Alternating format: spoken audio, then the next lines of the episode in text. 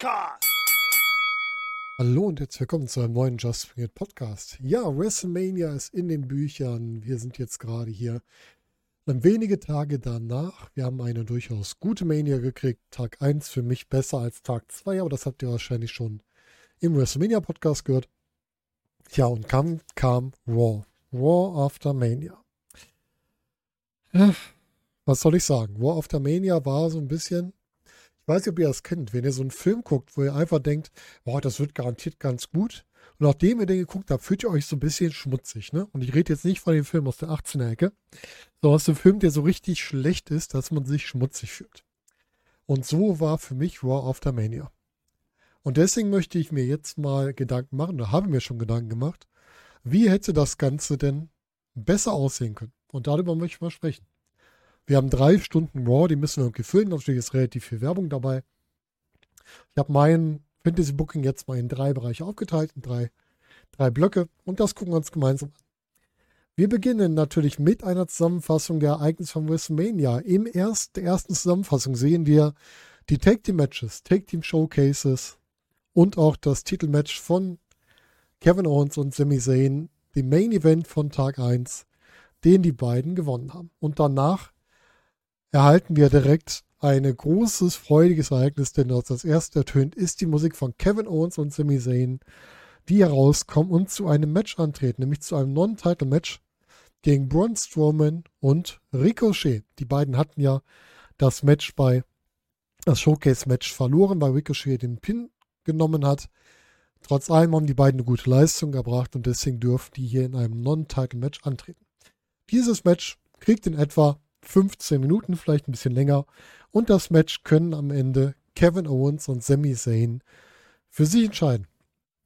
Die feiern dann ausgiebig, nehmen nochmal Mikro, bedanken sich für alles und nachdem sie das Mikro abgelegt haben, noch ein bisschen feiern, erscheinen auf einmal die Street Profits auf der Bühne und liefern sie ganz Stairdown mit Owens und Zayn und machen damit klar, nach ihrem Sieg in dem entsprechenden Showcase-Match wollen sie hier ein Titelmatch haben.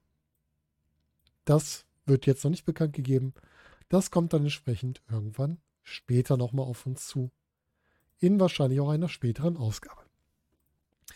Und dann sehen wir eine weitere Zusammenfassung der Ereignisse von Tag 1. Dazu gehören diesmal die beiden Women's, äh, Women's Matches plus das Six-Woman Tag Team Match was wir auch gesehen haben zwischen Damage Control und Becky Lynch und ihren Leuten. Und das schließt auch dieses Video ab und darauf folgt auch eine Promo von Damage Control, die wir hier im Ring sehen und diese fordern Lita und Becky erneut um ein Tag Team Titelmatch raus.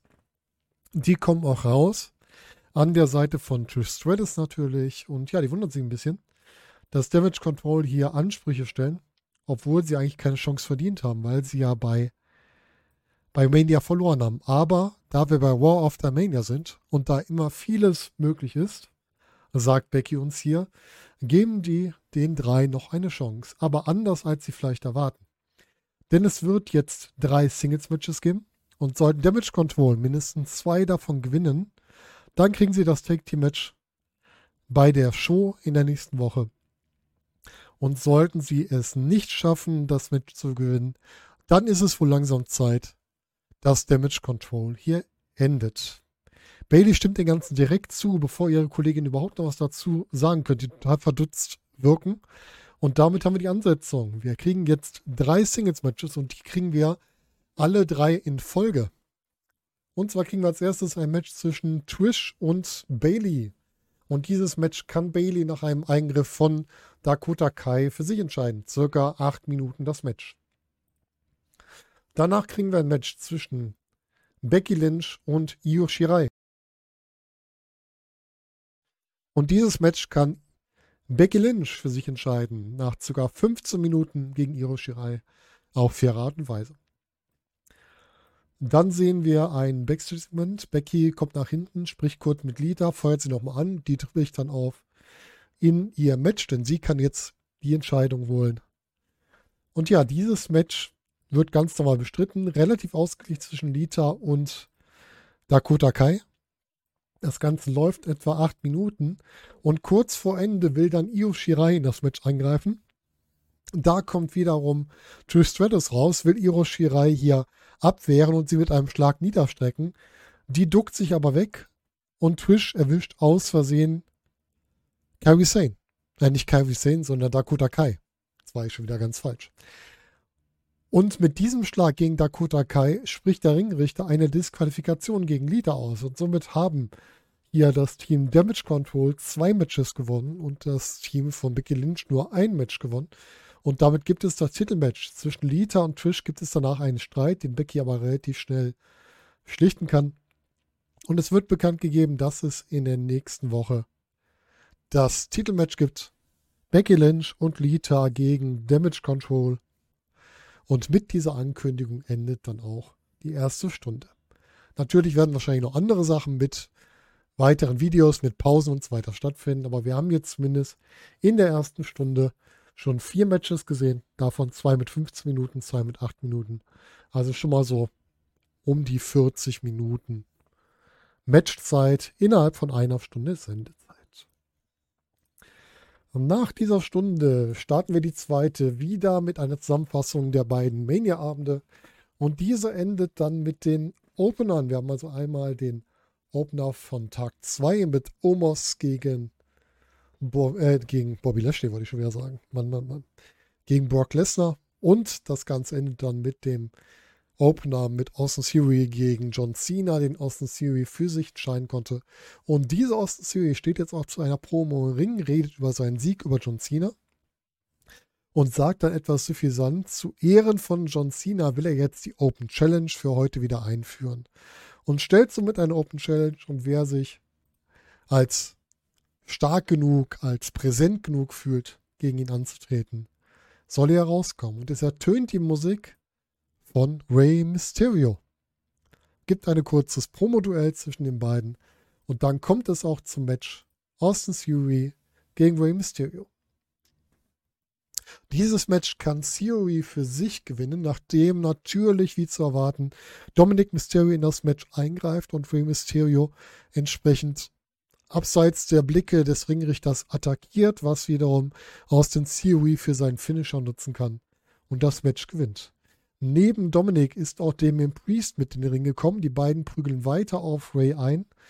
Und niemand anderes als Bad Bunny macht hier den Save, kann Dominic Mysterio aus dem Ring werfen und steht dann für Damien Priest, der aber Bad Bunny signalisiert, ja, alles cool, er erinnert sich wohl dran, die beiden waren mal ein Take-Team, die hatten eine Zeit zusammen und ja, Bad Bunny kann sich um Ray kümmern, er kann ihn auch schon quasi helfen, aus dem Ring zu rollen, wird aber dann noch von Damien Priest angegriffen, und mit einem Chokeslam im Ring ausgeschaltet.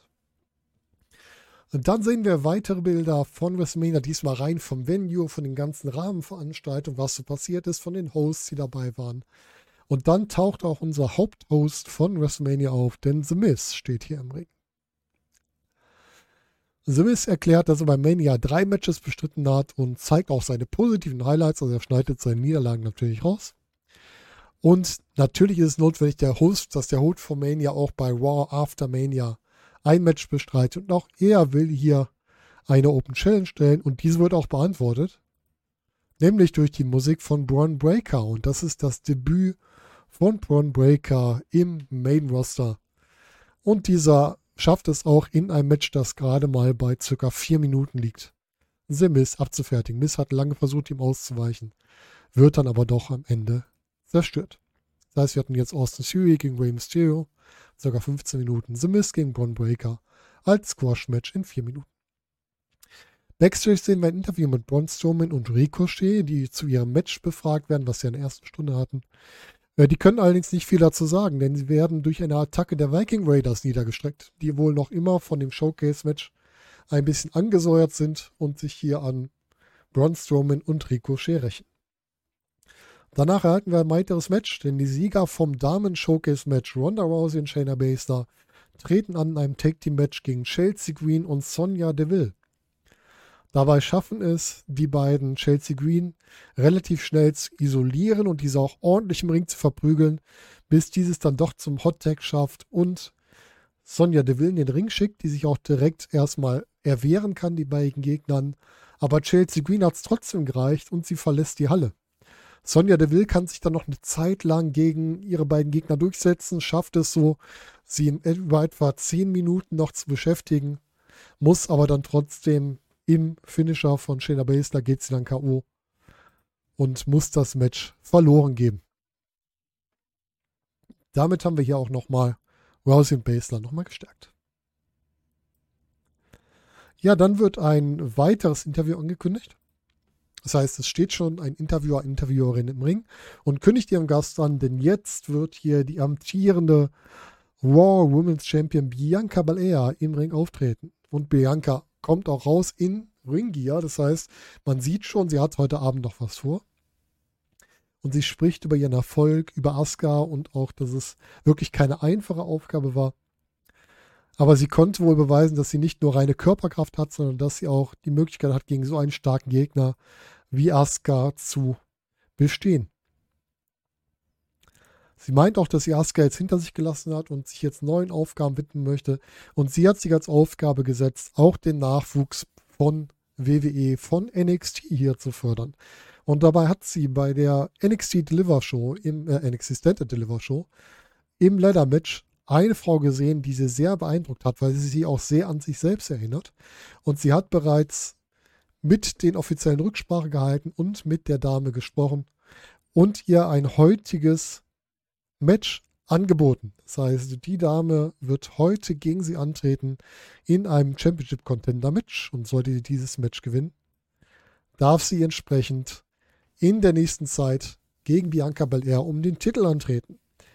Damit kündigt sie auch ihre heutige Gegnerin an und ihre heutige Gegnerin ist Zoe Starks.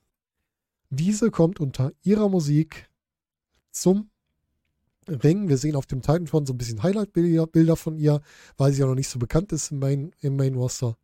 Und dann kommt das Match zwischen Bianca Belair und Zoe Starks. Und dieses Match endet nach knapp 10 Minuten in einem DQ-Sieg von Zoe Starks.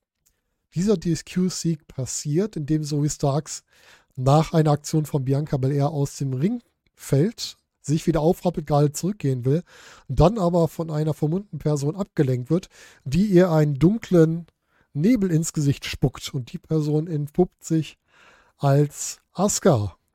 Bianca Belair rutscht direkt aus dem Ring, will ihrer Gegnerin zur Hilfe kommen und ja, Asuka verschwindet auf die Rampe und lacht dann über Bianca Belair und alles, was hier passiert ist. Und wir sehen, die Sache scheint noch nicht beendet zu sein. Und Bianca kümmert sich währenddessen um Zoe Starks, hat aber immer auch ein Auge auf Asuka. Und mit diesem Segment endet auch die zweite Stunde. Innerhalb der zweiten Stunde wurde schon für die dritte Stunde angekündigt, dass die Siegesfeier des Tribal Chiefs hier stattfinden wird. Und damit beginnen wir auch die Show Roman Reigns kommt in den Ring gemeinsam mit Paul Heyman und Solo Sikoa. Und die ganze Siegesfeier startet. Heyman spricht über den Tribal Chief und was er alles erreicht hat. Dass er den großen Hoffnungsträger besiegt hat und gezeigt hat, dass er der Einzige ist, der hier wirklich im Ring zählt. Und er bietet auch Roman Reigns das Mikrofon an, der nimmt das kurz an, nur seine eigenen einzigen Worte sind Acknowledge me.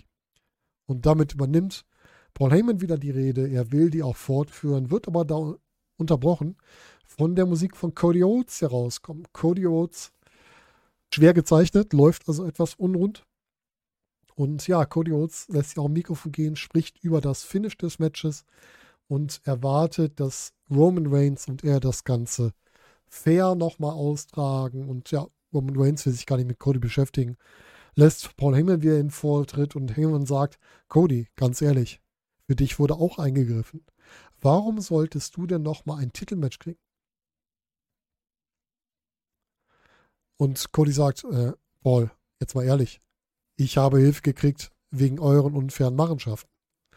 Und ich kann mir nicht vorstellen, dass der Tribal Chief so ein Feigling ist, der sich hier nicht wieder mir entgegenstellt. Das lässt Roman Reigns kurz aufzucken, der sich aber dann wieder beruhigt und sich wieder zurücklehnt in die Ringecke.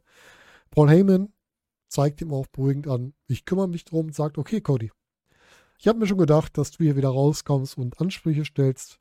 Und deswegen habe ich ein Angebot für dich. Wenn du den heutigen Main Event gewinnst, dann kriegst du dein weiteres Titelmatch. Und bist du bereit, das anzunehmen, Cody? Cody sagt, Paul, du solltest mich langsam kennen. Ich bin ein Kämpfer, ich nehme jede Gefahr, die mir entgegenkommt, an, um an mein Titelmatch zu kommen und um mein Ziel, endlich den Titel, den mein Vater nie gewonnen hat, zu erringen, zu erreichen. Heyman sagt, dass er wusste, dass Cody so re reagieren würde. Deswegen hat er einen alten Freund angerufen, der gegen ihn antreten wird. Er zeigt in Richtung Entrance und überraschend ertönt die Musik von Brock Lesnar, der zu ihnen in den Ring kommt. Auch Cody ist etwas überrascht, dass sie Brock Lesnar scheinbar auf die Seite von Paul Heyman wiedergestellt hat. Und Heyman erklärt einfach nochmal die Gründe und die Stipulation für das Match. Sollte Cody gewinnen, erhält er sein Rematch. Sollte allerdings Brock Lesnar gewinnen, wird seine Titelmatch-Sperre aufgehoben und er hat nochmal die Chance auf ein Titelmatch. Besser gesagt, Heyman korrigiert sich nochmal, sollte Brock Lesnar Cody Rhodes schlagen, wird seine Titelsperre aufgehoben und er erhält eine Chance auf ein Titelmatch. Mit diesen Aussagen endet das Ganze. Wir sehen einen Stairdown zwischen Cody Rhodes, der immer zwischen Brock Lesnar und einem noch immer abgewandten Roman Reigns schwankt. Und wir gehen damit in ein weiteres Videopaket, was uns einen Rückblick auf die Andre the Giant Memorial Battle Royal bietet. Und zusätzlich dann den Auftritt von Bobby Lashley bei Mania zeigt. Und erwähnter Bobby Lashley steht jetzt im Ring und spricht über WrestleMania und dass es geschmerzt hat, dort nicht antreten zu dürfen, obwohl Leute, die er besiegt hat, wie Bobby Lashley oder Omos dort antreten durften. Und er will seine Promo weiter ausführen, wird aber von einem weiteren ehemaligen Gewinner des der Andre the Giant Battle Royal unterbrochen, nämlich von Baron Corbin. Dieser spricht darüber, wie kometenhaft sein Aufstieg danach verlaufen ist. Und ja, ihm bleiben auch nicht viele Worte zu sagen, denn er wird recht kommentarlos mit einem wuchtigen Schlag von Omos nicht nur niedergeschlagen, sondern gleichzeitig von der Stage geprügelt, sodass er irgendwo unten im Graben verschwindet. Und dieser Omos scheint etwas wütend zu sein über das, was Bobby Lashley gerade gesagt hat und macht sich auf den Weg zu Ring wo sich Bobby Lashley auch kampfbereit macht. Aber MVP stellt sich dazwischen. MVP hat ein Mikrofon dabei und er erklärt den beiden Männern, er schätzt sie beide. Und er möchte dann, wenn sie es schon miteinander auskämpfen wollen, dann sollen sie es ordentlich machen. Und zwar im Ring. Er fragt beide, ob sie mit einverstanden sind. Beide nicken zustimmend. Und wir kriegen das Match Bobby Lashley gegen Omos. Und dieses Match kann Lashley nach knapp acht Minuten gegen Omos gewinnen, indem er diesen entsprechend zu Boden ringt und bis drei auf dem Boden hält.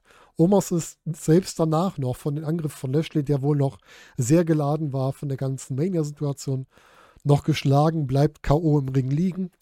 Lashley verlässt den Ring, feiert noch und geht backstage. Und als Omos sich wieder aufrappeln kann und wieder steht, packt er auf einmal MVP am Kragen und drückt diesen in die Ringecke.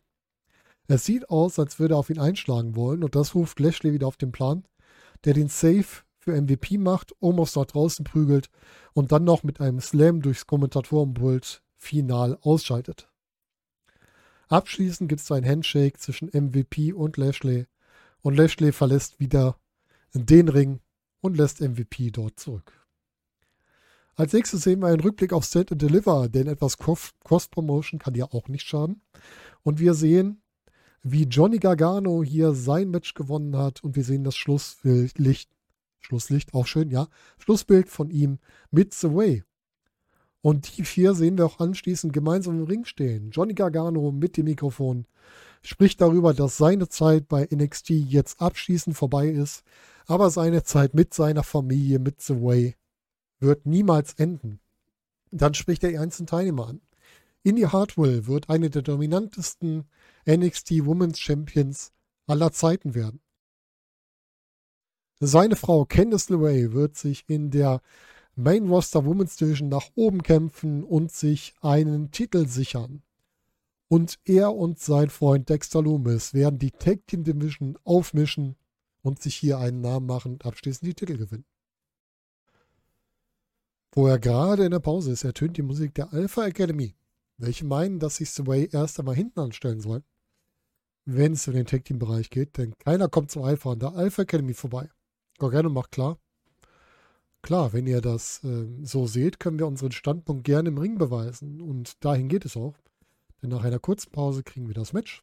The Way, Johnny Gargano und Dexter Loomis gegen die Alpha Academy, Chad Gable und Otis. Innerhalb von 15 Minuten kann sich das Team von Johnny Gargano durch Gargano durchsetzen und hat somit hier einen schönen Einstand in die Tag Team Division gebracht. Und dann kommen wir auch zum Main Event. Wir kommen zum Main Event Cody Rhodes gegen Brock Lesnar. Ein Match über 20 Minuten, was am Ende in einem No-Contest endet. Denn am Ende des Matches Jetzt hat Brock Lesnar irgendwie auf einmal keinen Bock mehr auf ein klares Ziel rauszugehen, sondern nur das Ziel, Cody Rhodes zu zerstören. Das mit allen Mitteln. Er wirft ihn aufs Kommentatorenbild, er wirft ihn gegen die Ringtreppe, auf die Ringtreppe, verpasst ihm diverse F5s außerhalb des Rings. Und der Ringrichter muss das Match irgendwann abbrechen, weil Cody Rhodes überhaupt nicht mehr handlungsfähig ist. Und dieser kann auch nur noch von den Ärzten auf einer Trage nach draußen gebracht werden. Die letzten Bilder, die wir sehen, ist dann noch ein finaler Handschlag zwischen Brock Lesnar und Paul Heyman. Und was das Ganze bedeutet, das würden wir dann wohl in der Folge sehen. Ja, das wäre so meine War of the Mania. Was haben wir damit denn jetzt erreicht? Wir haben erst einmal ein Titelmatch zwischen Owens und Zane und den Street Profits so ein bisschen schon mal angedeutet. Wir haben des Weiteren ein Titelmatch zwischen Lita und Becky und äh, Damage Control aufgebaut. Dazu haben wir hier Trish in die unangenehme Situation gebracht, dass sie hier einmal das Match verliert und für die zweite Niederlage gesorgt und haben hier den schon ja laut gezwitscherten Turn von Trish aufgebaut. Wobei ich hier aber nicht sehe, dass Trish dafür sorgt, dass die beiden den Titel gegen Damage Control verlieren, sondern erst später, denn dafür habe ich den Aufbau gemacht mit Shayna Baszler und Ronda Rousey. Das Match würde ich nämlich sehen dann bei Backlash. Und bei der Backlash-Show würde dann Trish gegen ihre Partner turnen und die beiden würden dadurch den Titel hier gewinnen. Des Weiteren haben wir die Story zwischen Rey Mysterio und Bad Bunny gegen Dominic und Damien Priest aufgebaut. Das ist wiederum was, was wir für, äh, für ebenfalls Backlash nehmen können, weil Bad Bunny das ja präsentiert, wäre ein weiteres Match. Wir haben Braun Breaker mit einem Sieg eingeführt, haben The Mist damit direkt rausgeschrieben, sodass wir hier keine Fehde draus machen. Dann haben wir zwischen Strowman, Ricochet und den Viking Raiders eine Fehde aufgebaut. Die brauche ich wieder, um die Viking Raiders weiter aufzubauen, um die dann später gegen Owens und Zane zu stellen. Das könnte auch Richtung Backlash laufen. Wir haben Bianca Belair gegen, äh, gegen Asuka nochmal aufgegriffen. Das würde ich mich weiterlaufen lassen. Denn ich glaube, Asuka kann trotzdem diejenige sein, die Bianca Belair den Titel abnimmt, indem sie jetzt ihre Härte noch mehr auspackt. Und wir haben des Weiteren Zoe Starks hier eingeführt, die aber nicht direkt das Match verliert, sondern durch einen äußeren Eingriff. Und dann haben wir natürlich Bobby Lashley weiter aufgebaut. Wir haben einen neuen Zusammenschluss mit MVP hier wieder initiiert. Und damit könnte man wiederum das äh, Hurt Business zurückbringen. Das wäre auch eine Möglichkeit. Dann haben wir noch The Way als neues Tick-Team etabliert und wir haben eine Story mit Brock Lesnar hier gestartet. Und zwar würde ich diese weitererzählen, dass Brock Lesnar halt wie gesagt diese Chance hier kriegt, egal was er macht. Das heißt, die Vereinbarung, wir sehen da so ein kleines Video, die Vereinbarung war, er soll einfach Cody zerstören, weil sie Cody loswerden wollen. Und dann kriegt er seine Titelchance und beim nächsten Mal, wenn es die Promo gibt, wo es quasi die Ankündigung dieser Titelchance geben soll, wird Brock Lesnar dann von der gesamten Bloodline attackiert und auch rausgenommen, sodass es aktuell keinen Herausforderer gibt. Und dann wird es spannend, wie das Ganze weitergeht. Damit haben wir Brock Lesnars wenige Auftritte verarbeitet und haben uns wiederum was geschaffen für später. Und dann kann Cody vielleicht irgendwann wiederkommen und das Ganze hier wieder für sich erreichen. Und ich sehe immer noch hier so jetzt diesen Bruch in der Bloodline, der jetzt hier ein weiteres Thema sein kann. Dass also ein Jey Uso wieder auf die Gegenseite geht. Das ist so mein Gedanke, der mich hier verfolgt. Ja, das wäre so meine Idee für War of the Mania. Und jetzt würde mich mal interessieren, wie denn eure Meinung dazu ist. Hinterlasst mir das doch gerne in den Kommentaren. Und ansonsten wünsche ich euch einen schönen Morgen, Tag, Abend oder Nacht, je nachdem, wenn ihr das Ganze hört. Und wir hören uns beim nächsten Mal wieder. Macht es gut. Bis dahin.